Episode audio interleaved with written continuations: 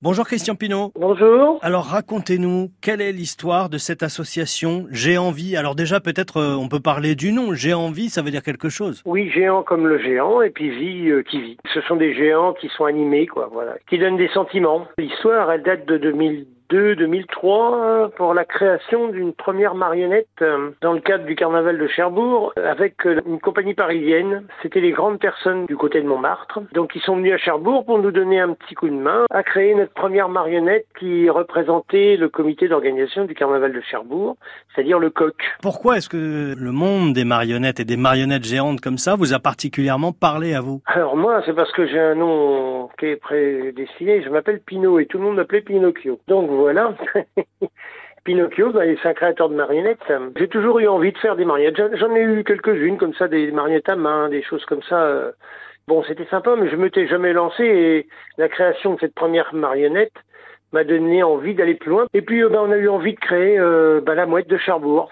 Donc après, on a créé euh, la vache, l'autruche. Donc on est parti dans cette aventure comme ça. On fait des ateliers avec l'insertion. Par exemple, on a fait un élan sur Octeville euh, euh, pour créer quatre marionnettes, par exemple, avec huit personnes. On a fait Cap Alternance avec un groupe de gens qui sont aussi en insertion, mais de jeunes en insertion. On a, on a recréé des marionnettes.